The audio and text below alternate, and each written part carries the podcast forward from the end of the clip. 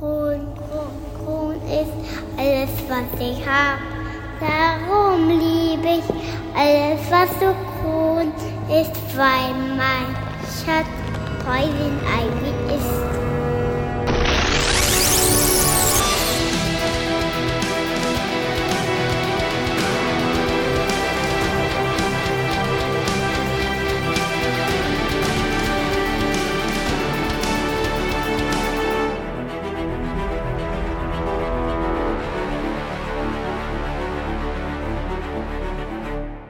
Guten Abend und damit herzlich willkommen zu Ausgabe 6 von 13 unserer Batman the Long Halloween beziehungsweise Batman das lange Halloween-Besprechung. Also hier das Prinzip dürfte ja inzwischen bekannt sein. Genauso wie der Holiday Killer hangeln wir uns an den Feiertagen entlang, an denen eben dieser Holiday Killer in Gotham City sein, äh, seine Morde begeht. Und ja, das drängt sich dann geradezu auf, dass es genauso besprochen wird. Und so machen wir das dann auch immer. So gibt es pünktlich zu den entsprechenden Feiertagen dann eben unsere passende Badcast-Besprechung. Und so ist es dann eben heute pünktlich der St. Patrick's Day. So, und, äh, die, und zur heutigen Besprechung begrüße ich, nicht mehr ganz so grün hinter den Ohren, den Henning. Moin. Unsere Green Mean Machine Gerd. Guten Abend. Und jetzt kommt's. Achtung. Ich begrüße ein Gründungsmitglied des Badcasts, der Rico. Hi. also äh, Rico ist umgezogen, wundert euch nicht. Der klingt heute ein bisschen anders. Er ist entweder ausgeraubt worden oder es ist eine völlig nackte Wohnung, in der du gerade bist. Und er ist nicht ins Grüne gezogen. Nee. nee. Falls der noch kommen sollte, nehme ich den schon mal weg. Ein kleines Schloss jetzt endlich, das ich schon lange verdient habe. Und da Hals noch ein bisschen in, in, in, in Rico-Männer. Ein bisschen. Ja. Und gleichzeitig, das ist jetzt Halbzeit. Ausgabe 6 von 13. Halbzeit. Sehr schön. Ja, Aber ja. Karlauer den anderen.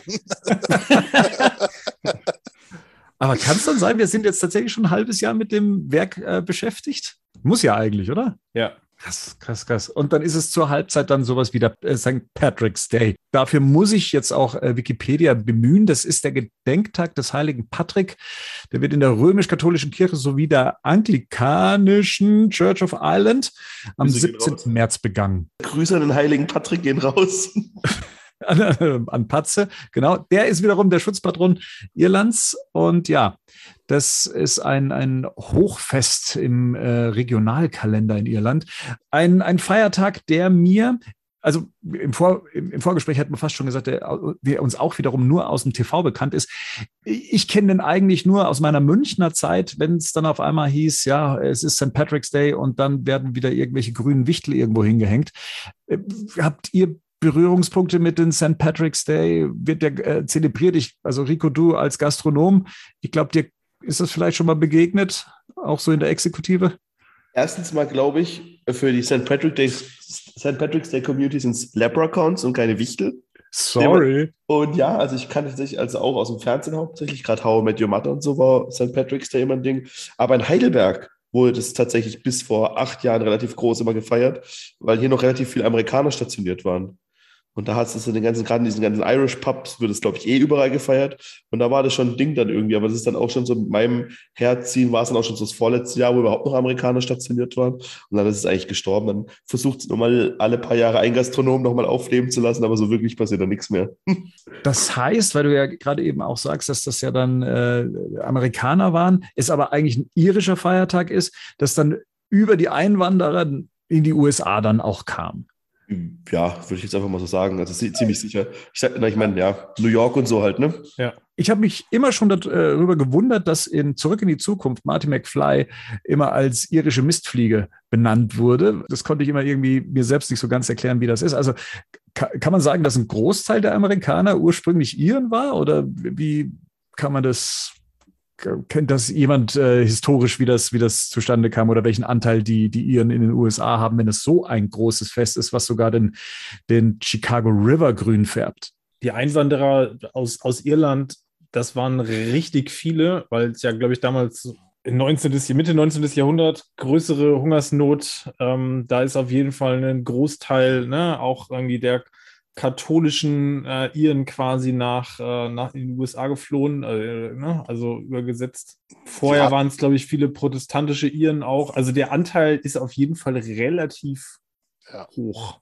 ich glaube sogar, das war Mitte des 19. Jahrhunderts, auch in New York, wo auch diese ganzen Bannen entstanden sind, waren sogar zeitweise, glaube ich, mal die irischen Einwanderer die am meisten vertretene Bevölkerungsgruppe. Dann, ich glaube, gefolgt, dann kamen schon die Italiener und dann schon Deutsche und so weiter. Ich glaube, es hat sich auch so ähnlich relativ lange gehalten. Ich habe mal irgendwo gelesen, ich glaube, mit Zahl, ich glaube, zwischen 17 und 22 Prozent aller Amerikaner, also weißen Amerikaner sind irischstämmige, also irischstämmig oder haben äh, irische Vorfahren. Und das liegt gerade, wie Henning schon sagte, vor allem dieser großen Hungersnot, die da in Irland dazu geführt hat, dass sehr viele ausgewandert sind, aber auch sehr viele wegen religiöser Verfolgung. Diese äh, protestantische, protestantischen Iren sind ja halt auch äh, dann in Irland verfolgt worden. Den Konflikt kennen wir heute noch und sind dann auch nach Amerika ausgewandert. Und haben den Konflikt, glaube ich, sogar mit nach Amerika gebracht. Selbst da gibt es ja immer noch Spannungen zwischen Katholiken, katholischen Iren und protestantischen.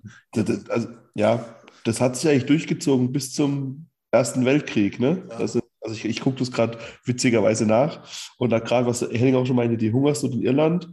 Aber in Prozent tatsächlich 59 Prozent der bis 1970, äh, bis 1800 waren Engländer. Und danach schon 10 Prozent waren Nordirländer. Und dann kam Deutschland, Irland, Schottland. Mhm.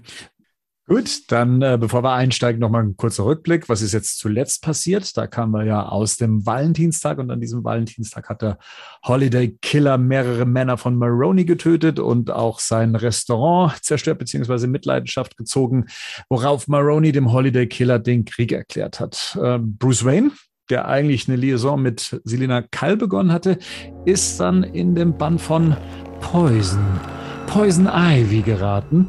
So, und hier setzen wir dann auch wieder an. dass Wir schlagen die Hefte auf. Wir haben wieder die unterschiedlichsten Ausgaben mit am Start. Wir haben englische Ausgaben, wir haben die Übersetzung von E. Harper und zum Vergleich dann eben auch noch die von Panini. Und hätten wir jetzt Maria noch mit dabei, der würde mich ja irgendwann unterbrechen und nochmal aufs Cover zurückführen. Deswegen, das umgehen wir jetzt einfach. Bitte? Ja, dann tu du das bitte. Ich habe hier das äh, E. Harper-Cover, auf dem die April-April-Ausgabe beworben wird und Batman mit einer Kanone in der Hand zu sehen ist, aber innen drin sieht man Poison. Poison Ivy in grün mit einem Batman-Anhänger um den Hals. Ich denke mal, das ist bei dem Rest äh, der Herrschaften auch so. Ja, Kleeblätter, ne? Kleeblätter als Ja, Haare. genau. Ah. Ja. Gut, schön, schön, schön. Passt. Ich wollte auch gerade fragen, welche, welcher grüner Bösewicht von Batman passt am besten zu St. Patrick's Day? Poison Ivy. Na, hätte der Riddler nicht auch gepasst? Wobei der Riddler auch oft rote Haare hat. Stimmt eigentlich. Eigentlich sieht er aus wie ein großer Kobold. ja. Na gut, also die Story beginnt nachts im Gotham, so, und der, da scheitere ich jetzt schon an der Aussprache, am Gotham Penny, Penny, Penny, im Gotham Zuchthaus. Ich weiß, ich weiß nicht, wie äh, korrekt Be- der Begriff Zuchthaus noch ist, aber es ist die direkte Übersetzung, wo uns ein neuer Player in der Long Halloween Story angekündigt und aufgrund guter Führung dann eben auch entlassen wird. Sophia Falcone oder jetzt bei äh, The Batman wahrscheinlich auch Sophia Falcone, Tochter des unantastbaren Paten Carmine der Römer Falcone und eine sehr mächtige Erscheinung, ähm, also in jeglicher Form, ähm, die zu ihrem Vater heimkehrt, der sie auch, ich sage jetzt mal liebevoll, begrüßt und wieder aufnimmt. Das sind die ersten vier Seiten. Und man denkt erst, und ich glaube, man wird hier erstmal so auf die falsche Fährte gelockt, wer jetzt hier äh, aus dem Knast entlassen wird. Also man denkt erstmal, glaube ich, nicht an eine weibliche Figur. Ja. Weil, die, weil die riesig ist. Können Sie auch sagen, Ihr Vater ist nicht besonders groß, aber ja auch in dem ersten Abschnitt, wo sie von den Wachen noch eskortiert wird, äh, die ragt da ja schon, ne? Die überragt Ja. alle von denen. Also das sieht einfach aus wie ein Riesenhühne. Ne? Und Mhm. Kantig ja auch. Also das ist jetzt nicht unbedingt, also der Schatten, das bin ich, da bin ich bei Bernd, da wird ganz klar hier, wird, wird, wird man erstmal auf die falsche Fährte gelockt, ne? dass man irgendwie Ja. nicht wissen soll, dass das jetzt die Tochter von Falcone ist. Wir wissen auch nicht, Und- warum die eigentlich im Gefängnis war. Ne? Nö. Das wird auch überhaupt nicht Stimmt. weiter geklärt. Oder Also auch in der Zukunft nicht? Also zumindest nicht in dieser Ausgabe. Ne? Soweit können Ja. wir schon mal, glaube ich, spoilern. Das Interessante ist, dass in diesem Panel, wo dieses Schild von Gotham Zuchthaus ist, das ist eine Reminiszenz an William Friedkins, der Exorzist. Und zwar ist da, wird Hm. da nachgezeichnet, ähm, wie der von Richard Burton gespielte Pfarrer vor dem Haus steht, wo dieses besessene Mädchen ist, im Regen und so weiter. Auch der ist nur so als Silhouette mit einer Aktentasche im Schatten zu sehen. Und im Hintergrund ist halt dieses Stimmt. Haus. Und das ist genau so gezeichnet. Das ist noch, und da, es soll halt unheimlich wirken. Also ich glaube, Ja. sie wird von vornherein auch so als Ist so ein bisschen dieses Trope, was du immer hast wenn du beim Film, wenn so der, der Auftragskiller, den man als letztes Ja. dazu holt, die Mhm. Stadt betritt, so, ne? Der dann meistens Mhm. gar nicht so gefährlich ist, aber ja, Aber gar nicht gefährlich, äh, guter Stichpunkt, weil es ist, also es sind ja noch nicht mal Handschellen, mit denen sie, von denen sie hier befreit werden. Es sind ja, das ist ja ein massives, was, wie nennt man das? Äh, Fesseln sind es auch nicht. Ich meine, da hängt eine Riesenkette dran, von der sie befreit wird und sie wird auch ähm, mit äh, Gewehren aus den äh, hinaus begleitet. Also die scheint schon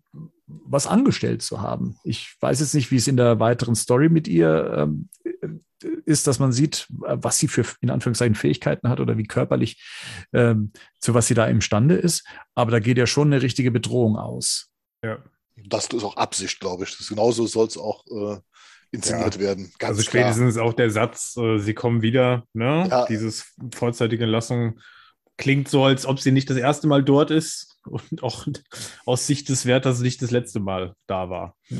Und interessant ist ja auch, dass Falcone ja auch zu ihr sagt, äh, du warst zu lange weg. Das heißt, wir haben jetzt hier wahrscheinlich auch nicht mit einem kurzen äh, Gefängnisaufenthalt zu tun.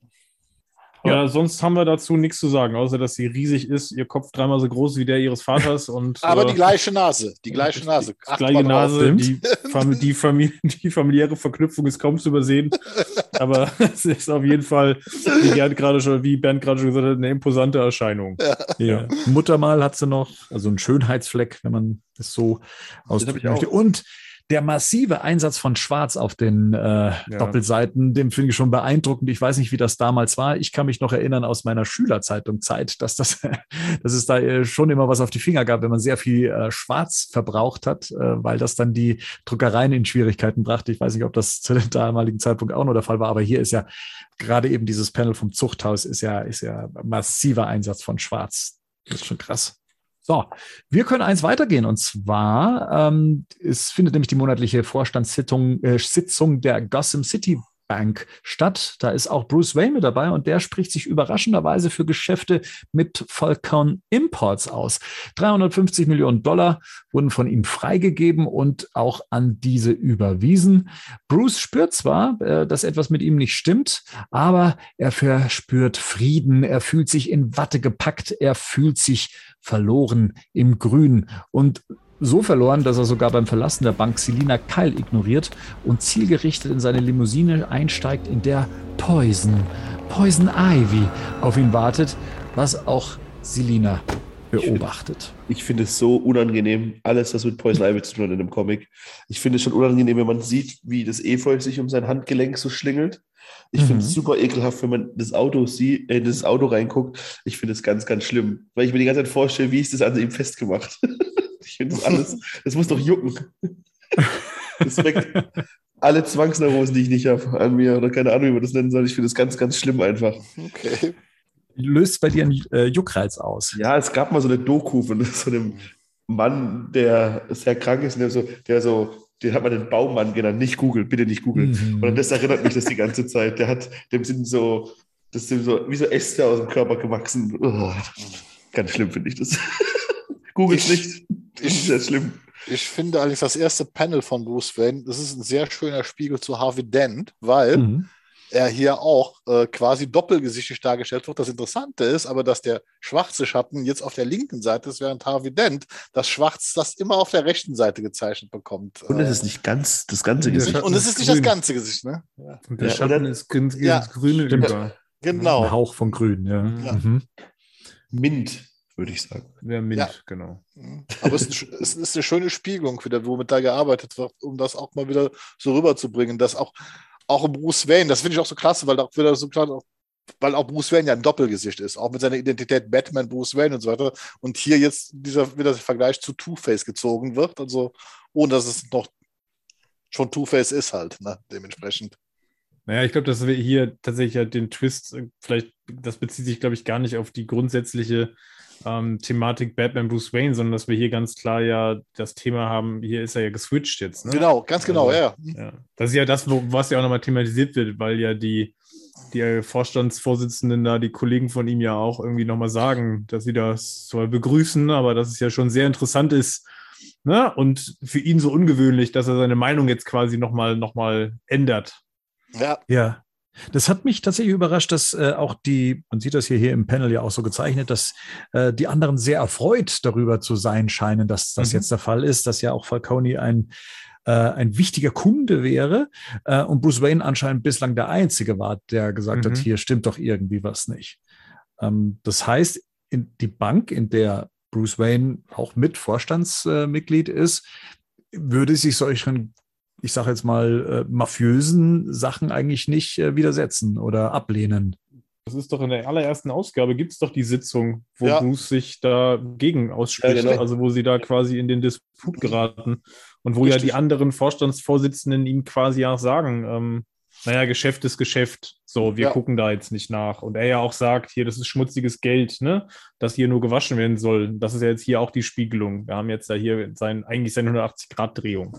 Ne, Mhm. unter Ivys Einfluss. Ich habe das jetzt gerade mal aufgeblättert. Da sagt ja der, der eine von denen, sagt ja auch, Richard sagt ja da auch, äh, ich kenne den Mann nur als Importeur und Exporteur italienischer Schuhe. Also, wir hatten uns, glaube ich, damals schon darüber unterhalten, dass das schon sehr, entweder sehr naiv ist oder sehr offenkundig korrupt. Also, ne, dass die Bank da jetzt nicht so genau hinzugucken scheint, mit wem sie da Geschäfte macht oder wessen Geld sie da verwaltet, scheint ihnen, scheint ihnen ziemlich egal zu sein. Und sogar, dass er auch der, der Typ noch sagt, dass er welche von den Schuhen auch trägt, Ja. gerade. Die- Ne, also von daher stecken wir schon ziemlich tief drin, würde ich sagen.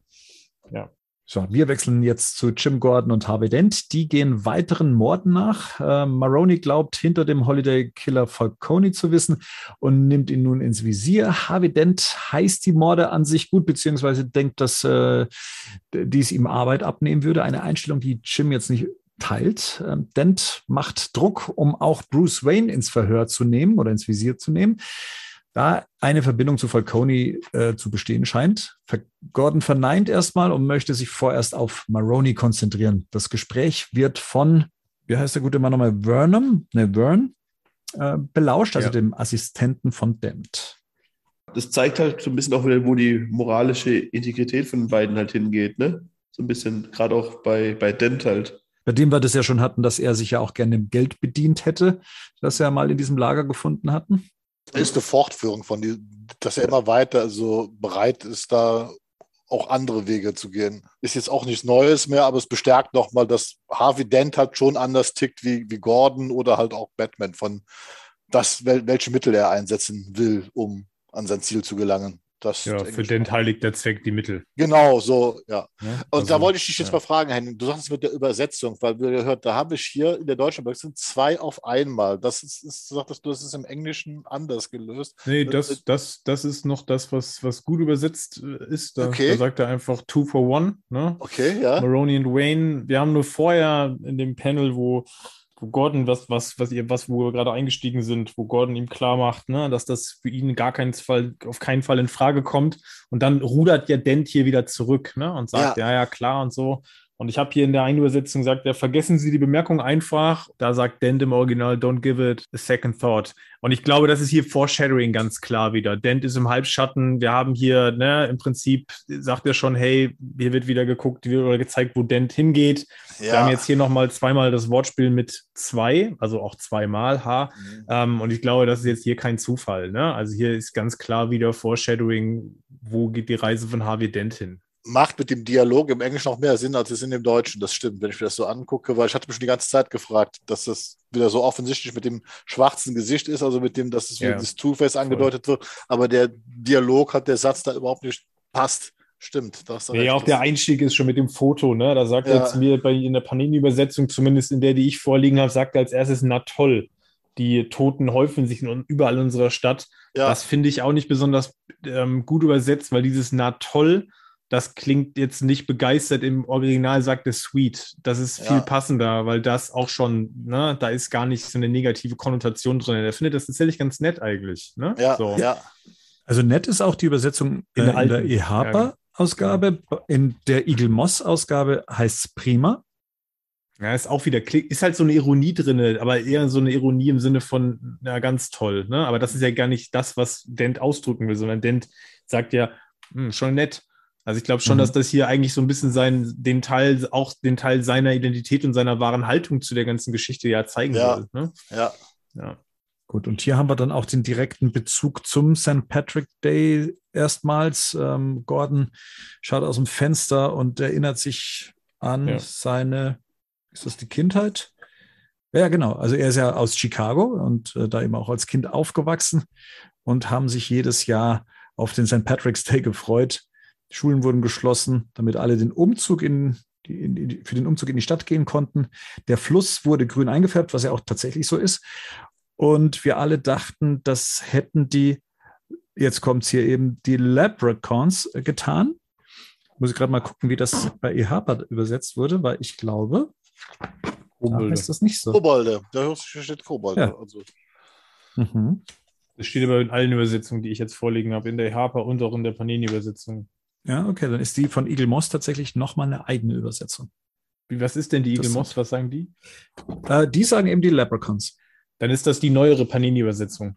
Wir hatten ja das Ah, Thema, das ist Panini stimmt. auch, wir hatten ja zwei Übersetzungen. Das ist jetzt mal Marian die andere Panini-Übersetzung, aber dann ist die Eagle, hat Eagle Moss wahrscheinlich auf die andere zugegriffen.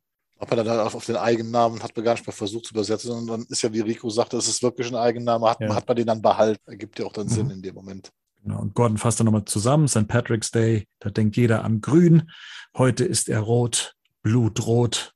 St. Patrick's Day ist da und wir haben immer noch keine Ahnung, wer dieser Verrückte ist. Holiday. Derweil sucht Sophia ihre Tante Carla auf, die gerade Schießübungen vollzieht. Und dafür nutzt sie nicht irgendeine Waffe, sondern die, die sie vergessen hat, der Polizei zu übergeben. Denn hiermit wurde Alberto Falcone an, Silve an dem Silvesterabend ermordet. Und damit möchte sie sich dann auch an Holiday rächen. Carla kündigt an, dass am morgigen St. Patrick's Day sich Maroni vorgeknöpft wird. Ich bin nicht so ganz schlau geworden aus dem Verhältnis zwischen den beiden. So einerseits wird sich innig begrüßt, aber irgendwie äh, steht da ein ganz großes Misstrauen im Raum. Also mir ist generell nicht so richtig klar, also, ne, bin ich bei dir, die, die Beziehungsdynamik, die hier gezeichnet wird, so ein bisschen seltsam. Ne?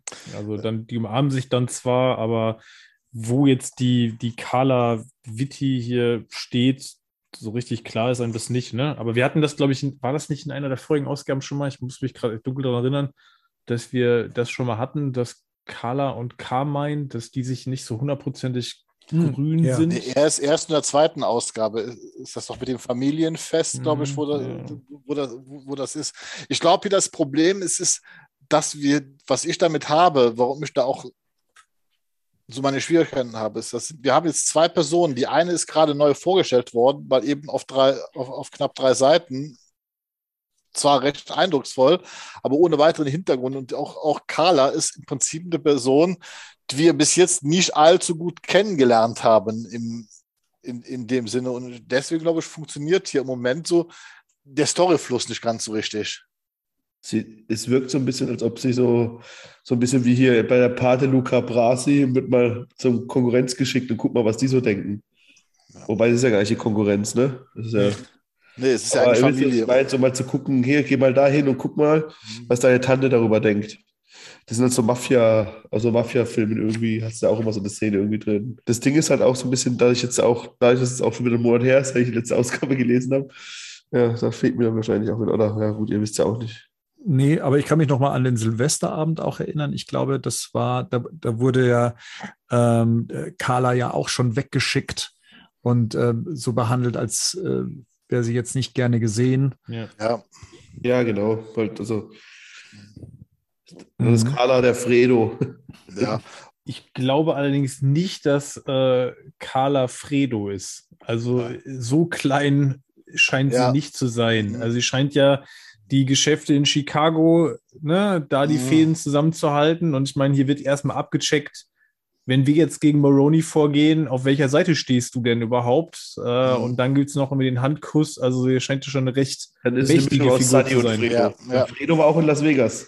Aber, Fre aber Fredo war keiner, der, der, der um Erlaubnis für irgendwas gefragt wurde. Ja, Oder ja. von irgendwem. Wir kriegen einen neuen Schauplatz und kommen jetzt so zu der, ich nenne es jetzt mal Action-Sequenz. Wir wechseln zu Wayne Manor. Bruce Wayne diniert mit Poison, Poison Ivy, an einer langen Tafel, als plötzlich Catwoman einschreitet und mit der Pflanzenlady kämpft. Bruce schreitet ein, doch Catwoman gelingt es, das Hemd von Bruce aufzuritzen, aus dem Efeu hervortritt. Bruce bricht in den Armen von Catwoman zusammen und Ivy entkommt. Was ich gerade eben erst bemerke, ist, bei dem, ein, beim zweiten Panel von Wayne Manor sieht man schon äh, die Hand von äh, Catwoman ins Bild ragen. Ah ja. Mir vorher gar nicht aufgefallen. Mhm. Also wenn es so regnet draußen, meinst du, ne? Ja. Ja, ja, ja. Ich meine, Bruce Wayne wird sich jetzt richtig gut fühlen. Ne? Also, in, äh, wie es ihm gerade geht, er sagt ja auch, das Leben ist gut hier im Grünen, also zumindest in der Eagle Moss Übersetzung. Ja, sagt er auch. Na gut, in der EHPA-Umsetzung ist es Luxus im Grünen. Und dann kommt hier Selina fast schon wie, die sieht fast aus wie ein Gepard oder sowas. Gar nicht Mhm. mehr wie eine Catwoman, oder? Ja.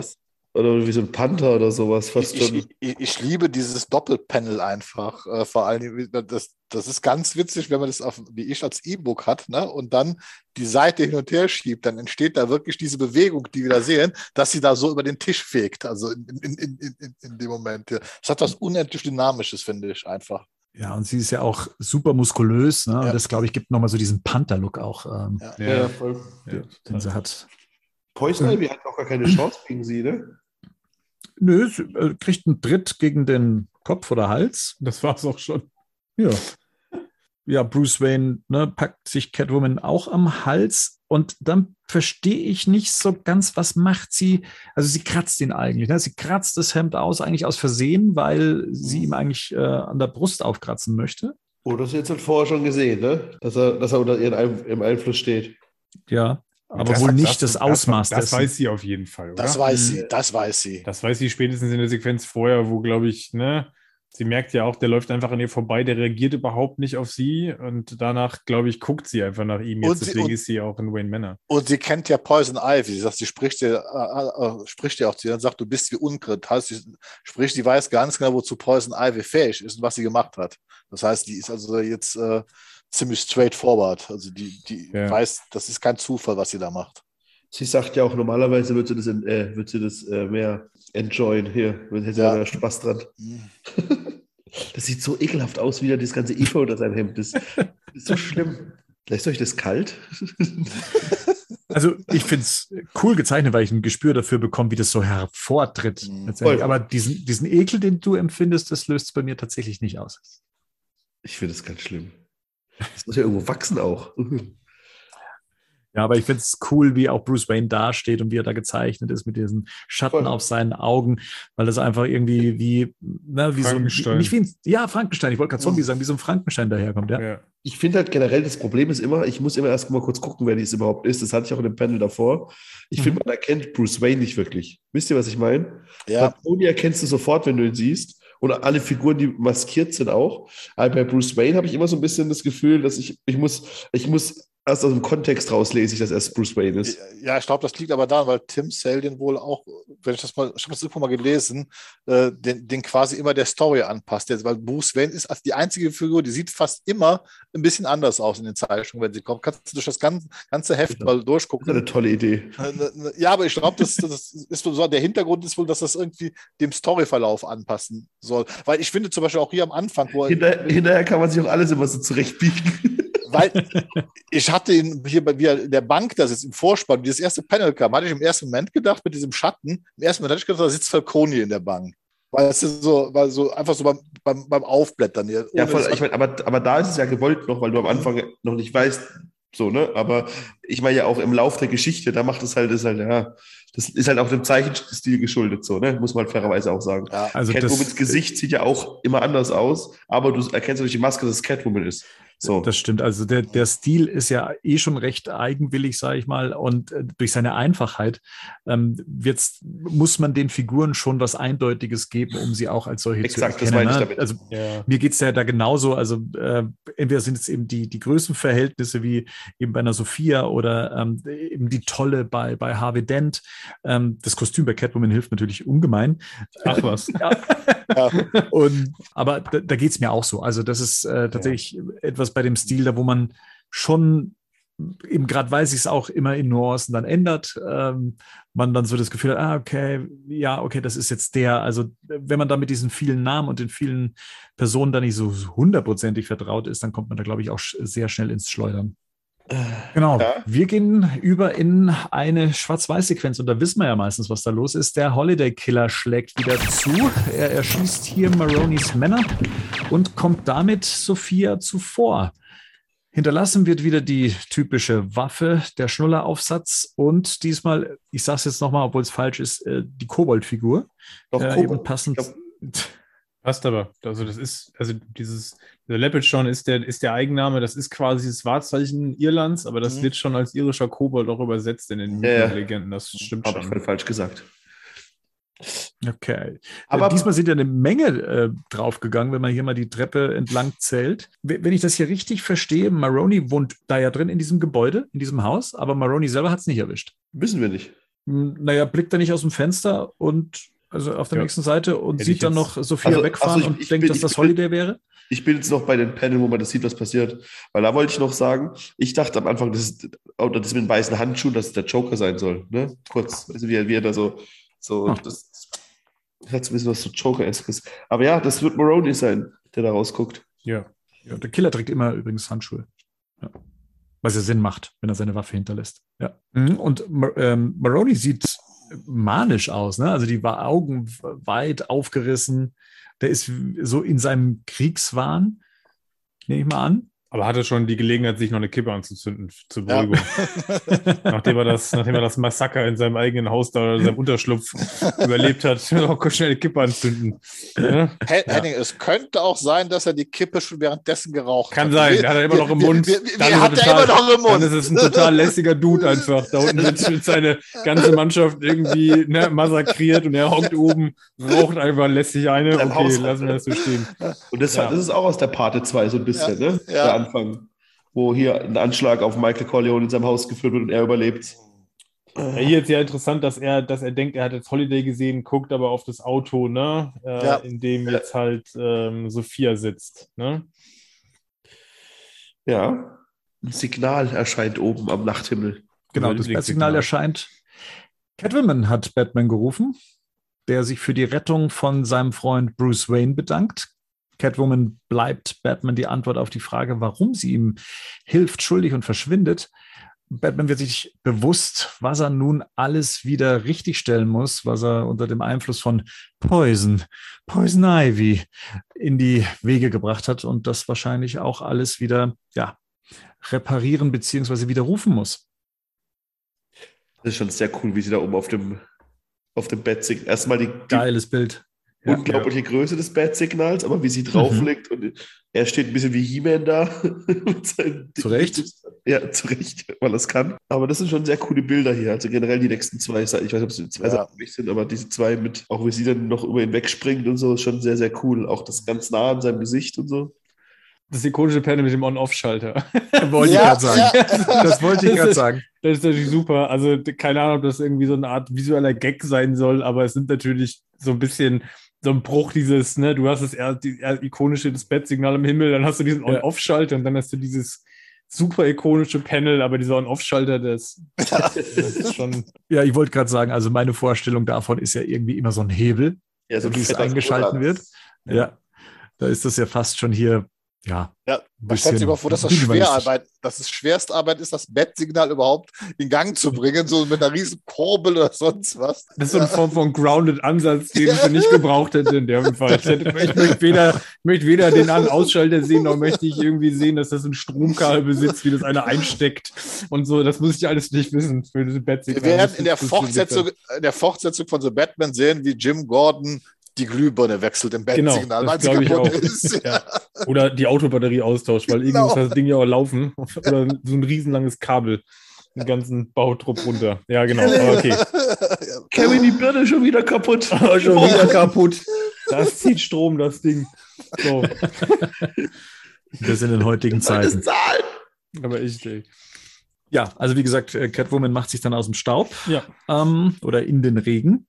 So, und dann auf der letzten Seite ähm, erfahren wir, dass Falcone Poison Ivy engagiert hatte. Äh, Ich habe mich gefragt, ist es so ein großer, äh, ist, ist es so ein großer Moment? Äh, Also warum äh, gibt man dem eine ganze Seite, um nochmal zu Ja, zeigen, es- ah, okay, hier wurde halt so Poison Ivy bezahlt, um das in die, in die Wege zu bringen? Doch schon, Ja. ich meine, das zeigt halt so ein bisschen, wer halt die Finger im Spiel halt so hat, ne? Und zu zeigen halt, okay, Poison Ivy macht das nicht einfach so, weil fairerweise muss man sich sagen, warum macht Poison Ivy genau das jetzt?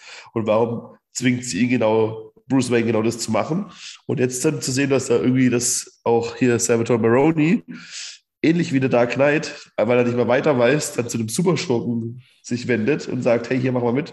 Aber es ist Mhm. Maroni-Ding hier, es ist Falcone schon, aber Falcone. ihr wisst, was ich meine, so, ne? Nee, Ich glaube auch, auch, das ist auch, wie gesagt, was äh, damals auch Sinn war, diese Grundidee, dass halt Falcone als Mafia-Boss, also dass die Mobster, die wirklich schon Macht haben und diese Batman-Rogue-Galerie halt im Prinzip Handlanger dieser Leute sind. Ja, denn das zieht er ja auch eigentlich konsequent durch. Also es wird ja eigentlich, ist ja so mit dem Joker auch so und so weiter. Also im Prinzip ist das Böse ist die Mafia.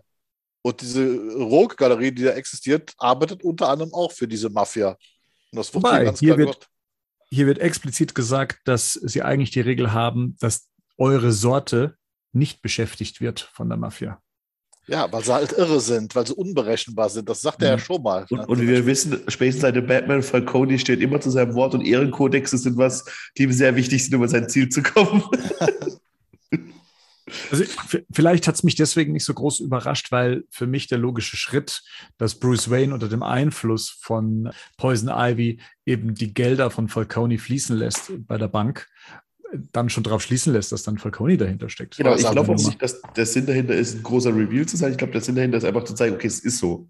Ne? Mhm. Das ist halt, um Ja. die Spekulation einzugrenzen, so ein bisschen. Im, Im Generellen, aber das ist so mein Fazit von, dieser, von diesem Einzelheft. Ich glaube, das sind viele Sachen, die sind auch wieder ganz toll, aber ich habe immer so den Eindruck, dass dieses Heft so eine Art Filler-Episode ist. Also um dieses Konzept mit den Feiertagen aufzugehen, dass man manchmal ein bisschen mehr und ein bisschen weniger Schwierigkeiten hatte, das umzusetzen. Hier bin ich halt so ein bisschen zwiegespalten. Also weil da so viele Sachen sind hier, die, die Figuren, die eingeführt werden, das ist, das, klar, das, diese Poison Ivy-Geschichte, die wird dann eben schnell äh, mal durch existiert, um es dann weiterzumachen. Aber ich habe so den Eindruck, dass dieses Heft so ja, ein bisschen Füllmaterial ist. Das, das hatte ich ehrlich gesagt beim letzten Heft mehr als bei dem. Bei dem finde ich jetzt irgendwie. Ich hatte es bei, beim letzten Mal war ich ja nicht bei der Cast, aber beim letzten hatte ich es auch schon. Ich finde, das sind so die zwei Hefte, die mir da, also diese Einzelepisode, wo ich einfach immer denke, hätten es die gebraucht, hätten wir die wirklich gebraucht? Ja, nein. Im Gesamten sicherlich passt alles, aber sie wirken irgendwie merkwürdig, finde ich. Vielleicht müssen wir das in der Rückschau auch eher beurteilen, Ja, weil natürlich wir noch gar nicht wissen. also, es ja schon, wir haben es ja schon alle mal Ja. gelesen, aber tatsächlich habe ich es auch so präsent gar nicht mehr. Same. Ich könnte jetzt zum Beispiel gar nicht sagen, spielt dieses Ta diese Tatsache, dass jetzt die Gelder ne, über die Bank fließen, kann äh, Bruce das wieder rückgängig machen oder nicht? Hat das noch irgendwelchen Einfluss auf den weiteren Verlauf? Kann ich gerade ad hoc gar nicht sagen. Ich weiß aber, was du meinst, Gerd. Also grundsätzlich ist es so, dass man jetzt erstmal das Gefühl hat, okay, es bringt jetzt die Geschichte Nicht wirklich weiter, finde ich. nicht So wahnsinnig, Ja. ne, nicht wahnsinnig weiter. Ja. So. Und übrigens zu deiner Frage vorhin nochmal, warum, weil grüner Gegner und St. Patrick's Day. Natürlich passt der Riddler viel besser in den 1. April. Womit es dann in der nächsten Ausgabe weitergeht, was auch eine, wenn ich das Heft mal gerade so herhalte, auch eine massiv dickere Geschichte ist. Ähm, jetzt aus dieser Ausgabe, was ich noch für mich so mitgenommen habe, war die Frage, was mir vielleicht vorher gar nicht so bewusst war, was ist eigentlich so die Beziehung zwischen Catwoman und Poison Ivy? Wie stehen die eigentlich zueinander? Ich weiß ja, Harlequin und ähm, Poison Ivy, ja, die können gut miteinander, die führen ja eigentlich auch eine Beziehung miteinander, wenn man so möchte, aber wie verhält es sich da mit Catwoman? Wie steht die zu Poison Ivy? Mein erster Schuss wäre jetzt erstmal zu sagen, ähm, dadurch, dass halt Catwoman auch mit Batman verbandelt ist und die anderen Mädels eher alle Gegner von Batman sind, ist, steht sie zwischen den Stühlen. Weil sie ja auch, es gibt ja auch natürlich so Buddy-Abenteuer und die wohnen doch sogar mal in der WG in irgendwo. Ich glaube, bei Gotham ist es da, wo Catwoman und Poison Ivy in der WG und so. Das Problem ist immer die Nähe von Catwoman zu Batman, oder? Ich Hm. denke aber auch in der Charakterisierung Catwoman Katze, also grundsätzlich wird sie ja meistens als Einzelgängerin da, da, und was braucht dargestellt. ein Kratzbaum, hä? Na, na, aber sie wird ja grundsätzlich als, also, also ich glaube, ich kann mich jetzt nicht großartig an Geschichten erinnern, wo sie mit anderen Bösewichtern wirklich, also klar, als Team-Up in, in der Comic-Welt so als richtiges Team-Up funktioniert. Ich weiß, dass sie in Batman Returns ist Catwoman klar, aber das ist auch eher eigennützig, was sie da mit Penguin äh, eingeht. Das hat ja, hat, hat, das hat ja einen, einen entsprechenden äh, Hintergrund, warum es passiert. Und ich glaube, das ist also im Prinzip äh, kann sie mit diesen allen nichts anfangen. Also hier ist es ja offensichtlich so, sie scheint sie zu kennen, sie weiß, wozu sie fähig ist, weil sie das ja relativ schnell das Problem löst. Also sie weiß ja vor allen Dingen, wie schnell sie dieses Problem lösen kann. Also es ist ja jetzt nicht so, dass man, dass sie nach der Lösung suchen muss, sondern äh, es reicht, dass sie sie verprügelt und vertreibt, um zu wissen, dass am Bruce Wayne unter diesem Einfluss weg wegkommt. Das heißt, sie muss also ziemlich genau wissen, wie dieses Drogenzeug von Poison Ivy funktioniert. Aber die sind schon alle Gotham Sirens oder wie die heißen, oder? Die, die drei. Harley Quinn, Catwoman und äh, Poison mhm. Ivy. Und da ist ja, glaube ich, auch so in den Comics, wenn ich es richtig weiß, dass Poison Ivy und Harley Quinn beste Freunde sind und Catwoman ist dann so der Batman der Gruppe eher, so, ne? Die weniger Bock auf die beiden hat, aber dann halt notgedrungen mit denen zusammenarbeitet. Das ist das, was ja. ich habe. Aber, aber stimmt, also diese Gotham Sirens. Ähm, äh, Storyline und so weiter, die könnte einem dann natürlich weitere Einblicke geben, äh, wie, wie die drei zueinander stehen, oder beziehungsweise wie Catwoman mit anderen weiblichen Schurken zurechtkommt oder wie sie sich da so als typischer Einzelgänger sieht. Also das, das wie gesagt, hat mir in, in durch diese Ausgabe habe ich mir gedacht, so wie, wie steht die eigentlich dazu? Zumal sie ja hier jetzt auch nochmal ähm, eine andere Motivation hat, weil sie ja dann doch äh, Bruce Wayne ganz toll findet und dann kommt Poison Ivy mit ihren Giftmittelchen, um sich Bruce Wayne zu angeln, sozusagen. Ne? Da kommt also auch das Thema Eifersucht dann noch ein bisschen mit rein.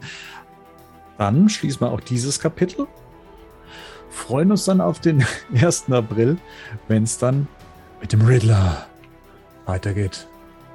Jungs, vielen Dank. Bruce Wayne. und wünsche euch einen schönen Abend. Ciao, Servus. Tschüss. Ciao. Abend. Tschüss.